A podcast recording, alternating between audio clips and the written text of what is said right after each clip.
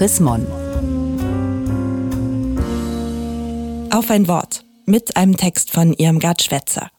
Jetzt sind wir Älteren gefragt. Corona hat gezeigt, wie ungleich Bildungschancen verteilt sind. Damit dürfen wir uns nicht abfinden. Eine enge Wohnung, mehrere Kinder im schulpflichtigen Alter und jünger. Für das Homeschooling nutzen alle das Smartphone der Eltern mit Prepaid-Karte. Ein ruhiger Arbeitsplatz, ein Drucker für all die Arbeitsblätter, die auf der Lernplattform eingestellt sind? Fehlanzeige. Berichte in den Medien über Familien mit solchen Schwierigkeiten gehen mir nicht aus dem Kopf. Selbst wenn diese Familien von den inzwischen angelaufenen Förderprogrammen profitieren und die Schulkinder mit Laptops für das digitale Lernen ausgestattet sind. Am Wohnzimmertisch mit kleineren Geschwistern drumherum fällt es sicherlich viel schwerer, sich auf die Hausaufgaben zu konzentrieren, als im eigenen Kinderzimmer. Momentaufnahmen wie diese Digital vermittelt, wie die meisten Erfahrungen, die wir derzeit machen, zeigen, die Pandemie trifft diejenigen härter, die es auch vorher schon schwer hatten. Das gilt nicht nur für die Bildung. Es sind die Minijobberinnen und Kurzarbeiter, die Solo-Selbstständigen und Kleinunternehmer, die am häufigsten in finanzielle Not geraten. Und es sind die Menschen mit geringen Einkommen, deren Job sich nicht aus dem Homeoffice erledigen lässt und die in beengten Verhältnissen leben, die das höhere Infektionsrisiko tragen.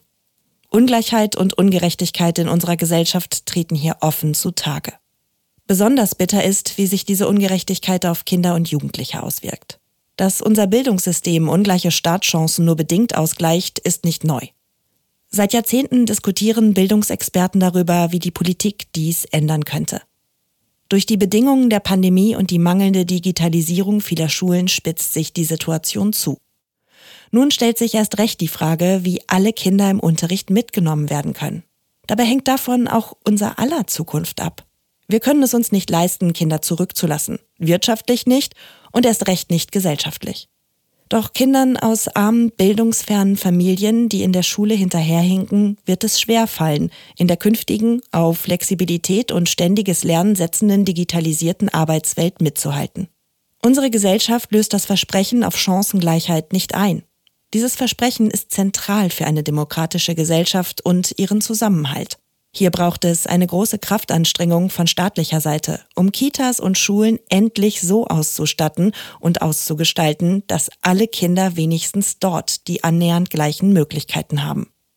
Um die unmittelbaren Folgen der Pandemie abzufedern, müssen wir schnell sein und zugleich sehr individuell fördern. Studien zeigen, dass der Lockdown Kinder und Jugendliche mehr beeinträchtigt als uns Ältere.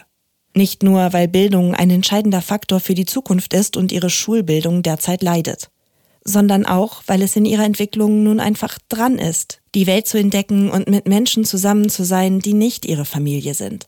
Dass Kinder und Jugendliche zu Hause bleiben, um nicht nur sich selbst, sondern vor allem die anderen zu schützen, ist ein großer Solidarbeitrag. Schauen wir, wie wir umgekehrt ihnen gegenüber solidarisch sein können. Gerade wir Älteren, die nicht mehr im Beruf stehen und deren Aufgaben weniger geworden sind, können helfen, Defizite auszugleichen, die viele Monate Lockdown bewirkt haben. Lesebegleitung, kostenlose Nachhilfestunden, individuelle Unterstützung beim Homeschooling per Telefon oder Videoanruf. Der Kreativität sind keine Grenzen gesetzt. Gelesen von Mareike Hess im Juni 2021.